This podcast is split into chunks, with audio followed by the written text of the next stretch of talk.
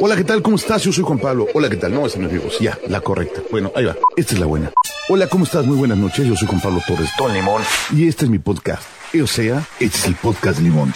O sea, que sea el podcast de limón no quiere decir que es sabor limón. Ni que fuera paleta. Simplemente que me pido limón y como me conoce la gente, es como Don Limón. Entonces, por eso se llama el podcast limón. Bienvenido.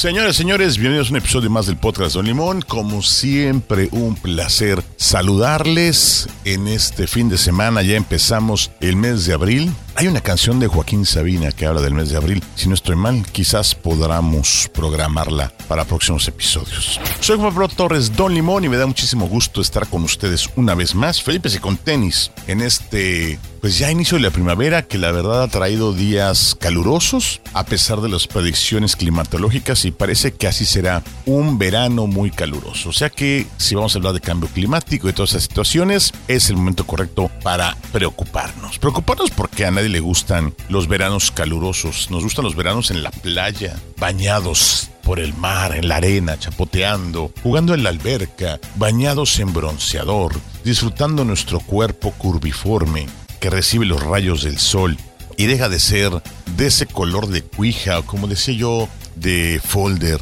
o como decían, bueno, total ese color lechoso que llegamos a tener por la falta de sol y se transforma por un bronceado. Además ya estamos a casi una semana, poco más de una semana de las esperadas vacaciones de Semana Mayor, como les llaman, los que no son creyentes, para los católicos la Semana Santa, para los chamacos la Semana de Pascua y dos semanas de descanso intermedio para los jóvenes que ya, al fin, después de todo lo que ha sucedido, pudieron regresar a la universidad, bueno, a la prepa, a la primaria, secundaria, en un ambiente que cada día parece acercarse más a la normalidad. Yo espero que para el verano ya podamos andar por las calles circulando sin cubrebocas, sin preocuparnos, tranquilos, relajados y pensando en cosas más positivas que lo que hemos estado sucediendo o viviendo en los últimos dos años. Dos años nos duró la pandemia. Yo creo que si les hubiera dicho exactamente en el 2020 que faltaban dos años para salir de esto, absolutamente nadie se le hubiera creído.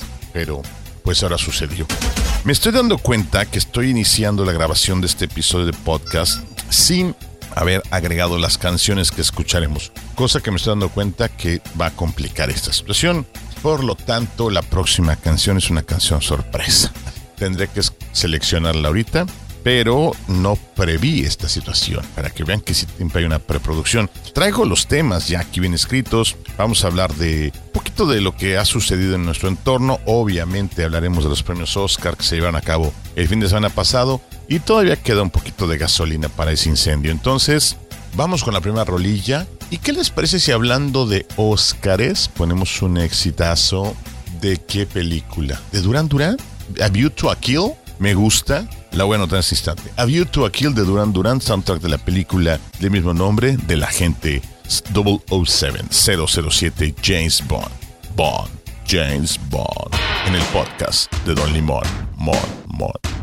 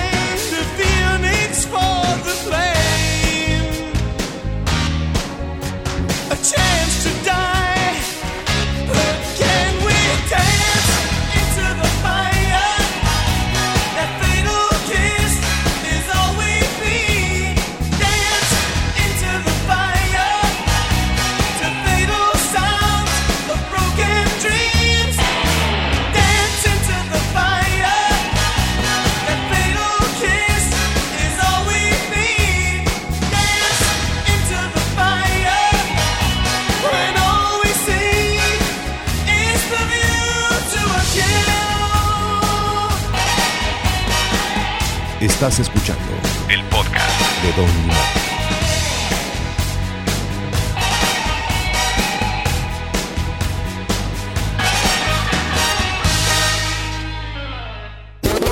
Una vez solucionado el tema de las canciones que no tenemos preparadas y que ya escuchamos a Duran Duran con A View to a Kill, soundtrack de la película con el mismo nombre, no me puedo acordar que James Bond estaba en esta película. Si Timothy Dalton, obvio ya no estaba Sean Connery, Pierce Brosnan, quizás era Pierce Brosnan y todavía no era este último James Bond, que es un James Bond un poquito más intenso. Me parece que era este no sé, lo voy a investigar y les digo para el próximo bloque o para la próxima semana.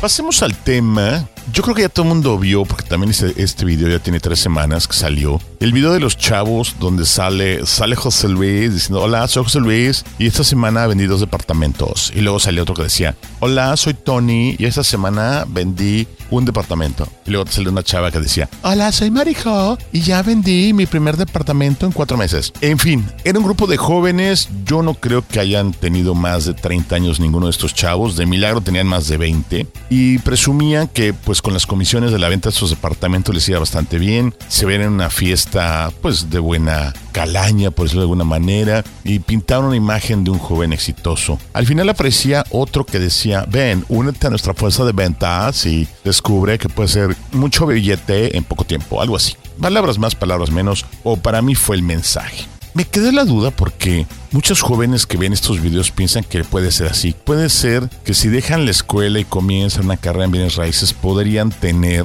mucha lana. No recuerdo eh, si este tema ya lo habíamos comentado, estoy casi seguro que no. Y vino a mi mente otra serie que veo luego en... La veo porque está después de las que veo. No es una... acerca de unos corredores de bienes raíces que viven en Beverly Hills, en Nueva York. Y al, al empezar su trabajo y vender departamentos y casas de millones de dólares, pues las comisiones que les tocan son bastante jugosas. Obvio, faltaría que les dijeran a los chavos que ven este tipo de programas que es otra economía, para empezar, que los bienes raíces en Estados Unidos son muy diferentes a los bienes raíces en México y que obviamente hay un principio básico, si ganas mucho, gastas mucho. Es decir, no quiere decir que tú porque ganes miles de pesos en una comisión o quizás un millón en una comisión de venta de un bien raíz, que puede ser una casa, un departamento, un terreno, eh, vas a poder vivir de todas esas comisiones porque no les explican el- la parte en la que no vas a poder vender un departamento todos los días. Mis amigos que están en bienes raíces pues me hablan de rachas, me hablan de momentos en los que de repente te salen dos, tres ventas exitosas, pero puede pasar un mes en el que no suceda ninguna transacción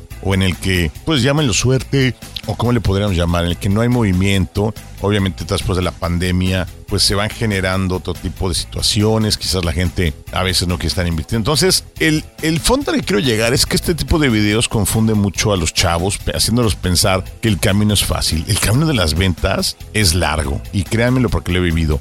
Vender tiene ciertas habilidades, requiere ciertas habilidades, requiere ciertas características. No es nada más, hola, ya llegué y estamos. Estamos hablando de mercados muy competidos. Para mí el mercado de los bienes raíces, por lo menos lo que veo en Cancún, en el norte de Quintana Roo, es muy competido, hay mucha oferta, muchas cosas desde Tulum, eh, Playa del Carmen, bueno, hablando en municipios, Tulum, Solidaridad, Benito Juárez, hay muchísima oferta y hay muchísimos corredores, entonces pues achica eso las probabilidades. Entonces, en resumen lo que le quiero decir es que este tipo de videos me sacan mucho de onda porque genera una falsa idea de cómo hacer varo. ¿Ustedes qué opinan? Denme sus comentarios, te voy a seguir hablando de esta generación, de estos nuevos chavos, mientras escuchamos algo de una banda que se llama DLD, que quizás este fin de semana está tocando en el Festival Pal Norte, allá en la, en la Sultana del Norte, en Monterrey, y es muy de sus primeras rolas. Creo que es su segundo éxito. Esto es Mi Vida con DLD.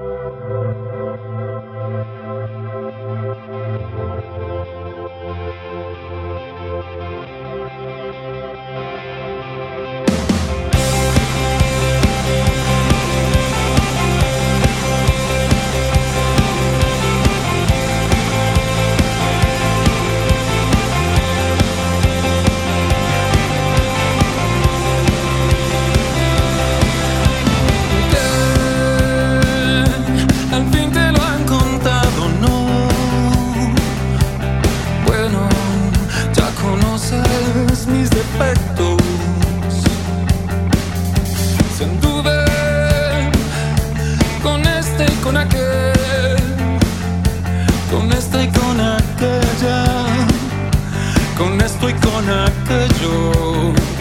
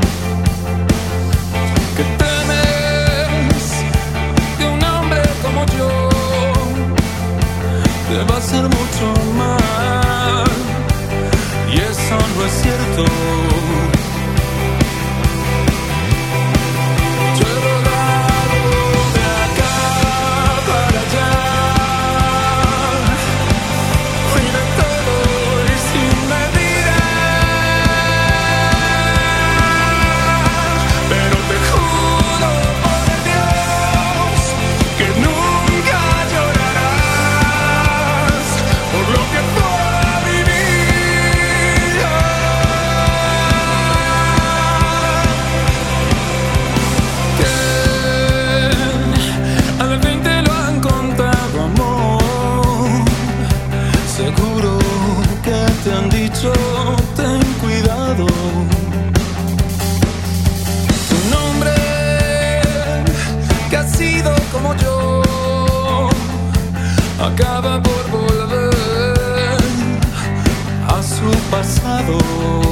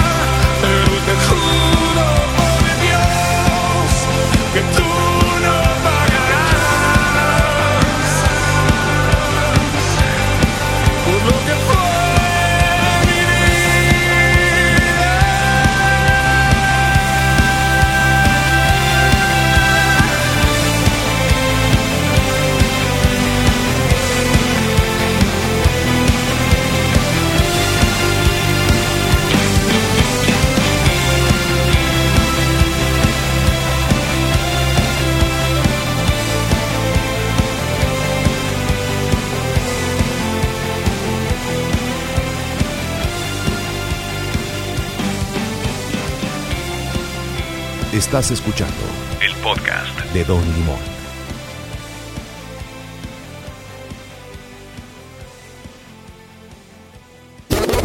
Y después de escuchar a los jóvenes de DLD, donde unos buenos amigos participan, pues vamos a continuar. DLD tiene nuevo material, sí. No lo tenemos tampoco. Ahorita les cuento una de mis tragedias que sucedió esta semana, o se los dejo para la próxima, pero sí, eh, a lo mejor tenemos que hacer algunos ajustes. No a lo mejor, vamos a tener que hacer unos ajustes rápidamente en este mundo mundial. Regreso con la charla que tenía yo sobre estas nuevas generaciones que nos ven. Bueno, yo soy originalmente generación X, aunque me comporto mucho como de otra generación, pues por mi trabajo y las cosas que hago. Lo que pasa es que pues sí estoy más cerca por las clases y por otras cosas de la famosa generación de cristal, de los millennials, y entonces como que trato de entenderlos un poquito. Y me sorprende, el fin de semana pasado fui a una charla donde una joven de 17 años pues decía que nosotros los de ahora ya más de 45 estamos un poquito fuera de la jugada. Que qué pasaba. Y a mí lo que me sorprende en ocasiones no es el mismo choque generacional que tuve con mi papá. Es que creo que cometimos un error, eh, todos los de nuestra generación, a la hora de formar a las nuevas generaciones.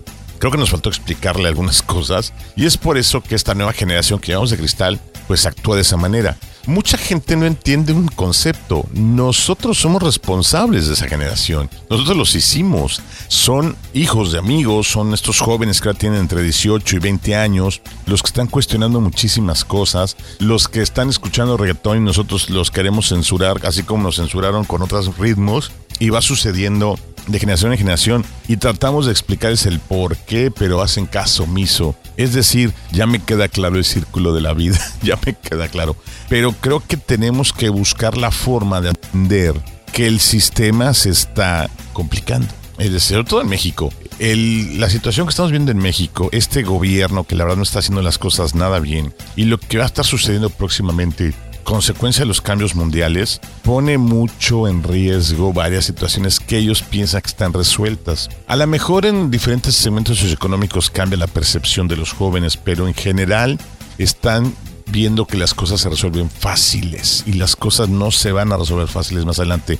Creo que viene una época en la que se va a empezar a complicar todo y quizás no nos toque a nosotros, pero todo este cambio, todo este daño que le estamos haciendo al planeta, al entorno, a, la economía, al comportamiento de la sociedad, va a pasar factura tarde o temprano, en definitivo. Y ahí es donde la generación de cristal va a reventar. Eh, ahí sí van a quebrarse. Nos quejamos de que no tienen incentivo, no tienen iniciativa y es correcto. Sí me queda claro que les falta alguna serie de motivadores o de herramientas para poder resolver problemas que nosotros podemos resolver de una manera más fácil. Pero trato de entender este problema en todas las aristas. No está en la educación, aunque sí esos cambios de programas que ha hecho la Secretaría de Educación Pública en las escuelas son muy nocivos. Los dos años que nos aventamos guardados también generaron ahí un bache que va a ser difícil poder corregir tan rápido. Entonces, vienen tiempos en los que vamos a tener que de alguna manera retomar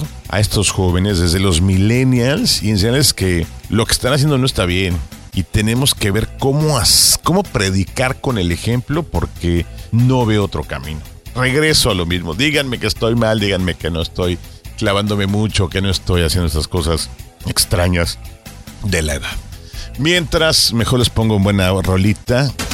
Grupo que hemos puesto en varias ocasiones aquí. Y esta rola me parece que tiene rato que no la programamos. Bizarre Love Triangle. New Order no necesita más presentación que esto. Estás en el podcast de Don Limón.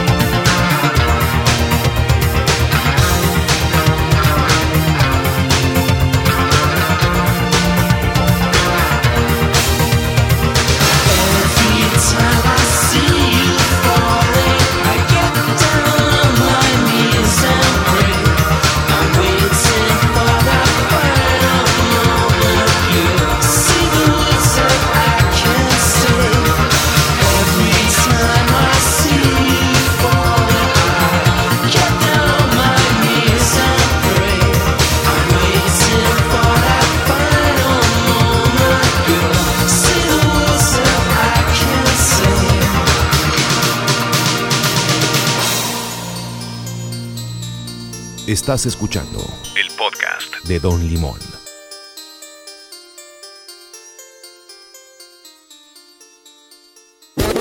Creo que ya estoy dando el viejazo. Visa Love Triangle New Order. Esta canción sí está bastante vieja. Aunque debo decirles que en la semana me contactó una muy buena amiga de Playa del Carmen y me dijo que lo que usa el podcast es la música, entonces espero seguir atinándole a su gusto musical.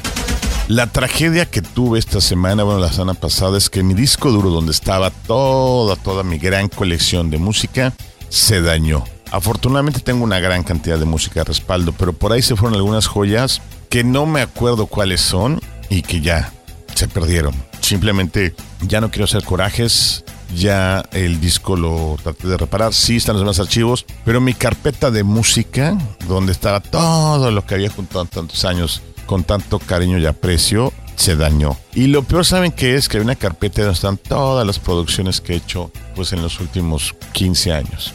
Ni modo, así es la vida, de caprichosa. A veces negra, a veces color rosa, así es la vida.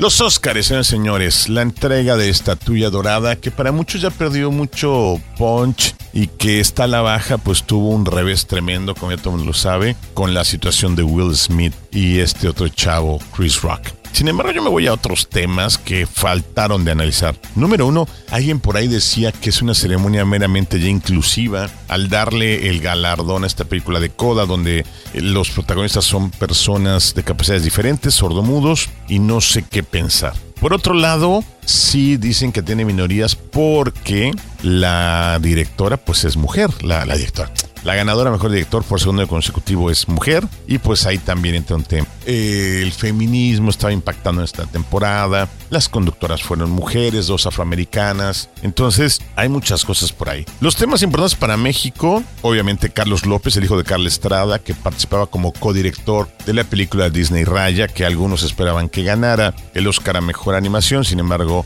pues pasó por encima de ellos la otra película, entonces ya no pueden llevarse nada del premio a casa. Y por otro lado, la película en la que Coda ganó la mejor película, donde participa Eugenio Derbez y como actor solamente, y pasa a recoger la estatuilla, acompaña a todo el equipo que hizo posible este filme. Que este filme es un refrito, el original es una película francesa, si no me equivoco, obviamente de ahí toman el guion. La película quizás le faltó presupuesto, le faltó eh, difusión, pero es una gran película y me gusta mucho. Obviamente al tomarlas Hollywood y rehacer el guion, eh, darle este toque con otros actores, cambiar un poco la historia, pues le da más punch. Pero me sorprende mucho que haya ganado esta película cuando había otras bastante interesantes. No era el único refrito en competencia, también estaba West Side Story, la película de Spielberg, este refrito del musical que ya está disponible en las plataformas digitales. Por ahí también estaba participando una película que esperábamos mucho, la de Mira hacia arriba, o no mires hacia arriba, Don't Look Up, que ya platicamos de ella en otro episodio, la película de DiCaprio,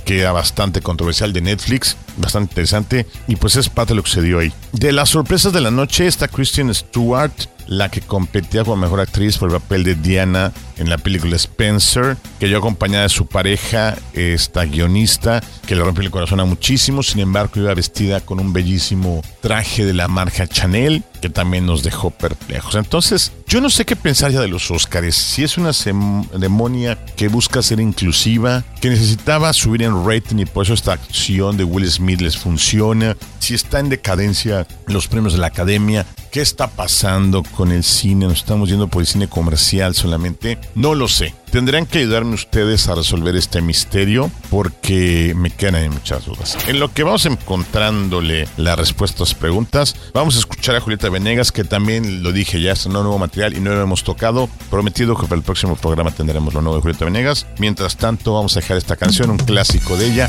Eres para mí.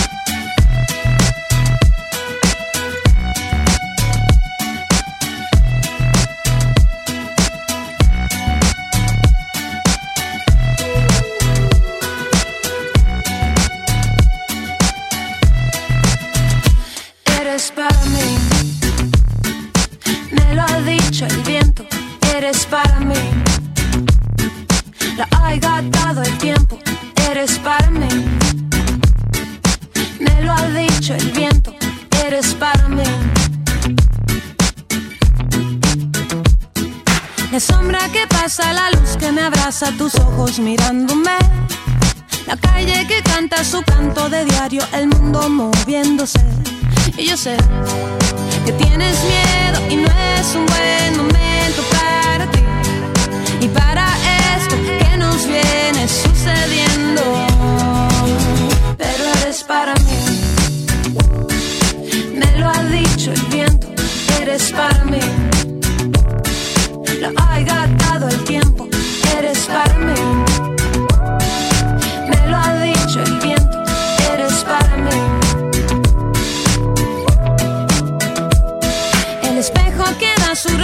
en todo lo pinta tal como es. Mi cuerpo que no tiene peso si escucho tu voz llamándome. Y yo sé que tienes miedo y no es un buen momento para ti. Y para esto que nos viene sucediendo. Sentir más de la cuenta, el corazón es un músculo, si no la te revienta, extraño mirarte de lejos, de hacernos los tontos, parecemos tan viejos, tiempo, hmm, ¿quieres más tiempo? Mírame la piel, ¿no ves acaso lo que siento? Tú eres para mí, yo soy para ti, el viento me lo dijo con un soplo suavecillo, Y yo sé que tienes miedo y no es un buen momento para ti. para mí, Y para esto que nos viene sucediendo.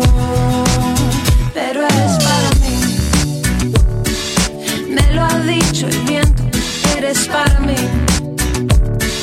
Lo ha gastado el tiempo, eres para mí. para cual como el mar y la sal, Me lo ha dicho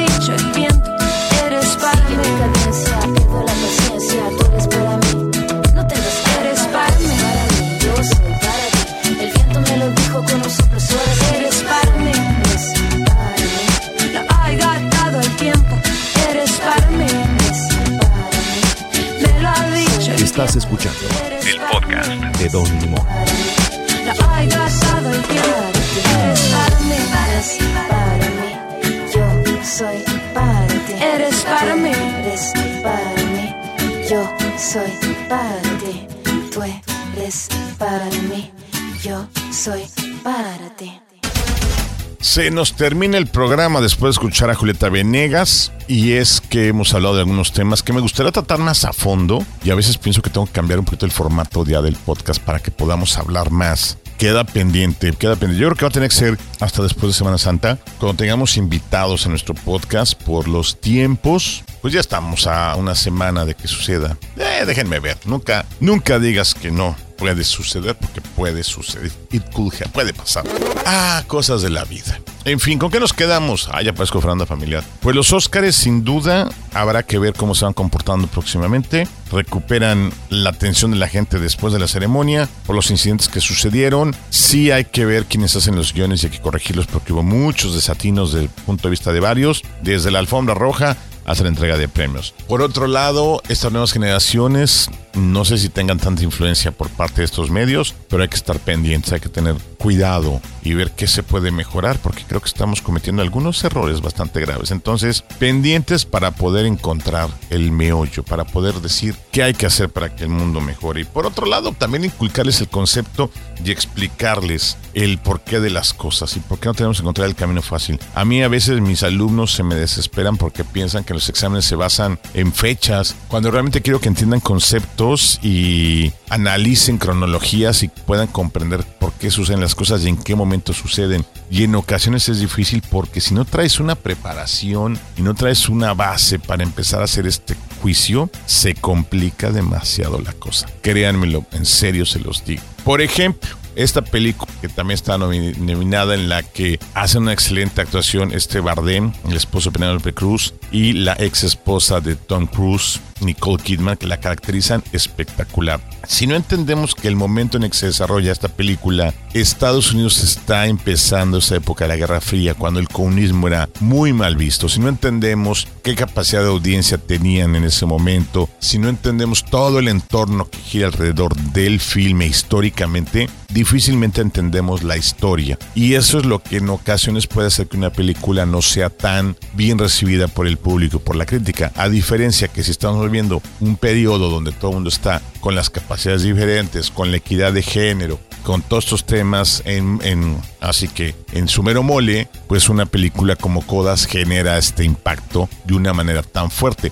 Cosa que no se dio en películas como Juno, por ejemplo, que también tocó en su momento un tema muy sensible, y muchísimas otras, eh, Los ríos de color púrpura, eh, vaya, me tendría que echar una gran lista de filmes para poder entender todo esto. No sé qué ven adelante, habrá que empezar a analizar si es importante eh, entonces ver cómo pueden tener sustento esas historias viejas para contarlas y para que la gente las entienda y puedan tener entonces la percepción que está buscando el creador de estas cintas. Como cuando tratamos de explicarle a un chamaco por qué ponemos CDs y por qué usábamos cassettes cuando ellos no entienden que antes no había internet. Entonces es un concepto que no entienden. Dicen, pues si tengo Spotify o tengo Deezer, ¿para qué querías un cassette o un DVD? ¿Cuál era el, el objetivo? ¿Cuál es el objetivo de tener una videocasetera? ¿no? Si tenemos Netflix. Entonces ese es el tema tienen que entender el momento que vivíamos para poder avanzar un poquito más y poder hacer mejores juicios. Hoy ando muy reflexivo, no sé por qué, ha de ser por la edad o por lo que me dijeron en aquel evento que les dije. Bueno, por hoy es todo.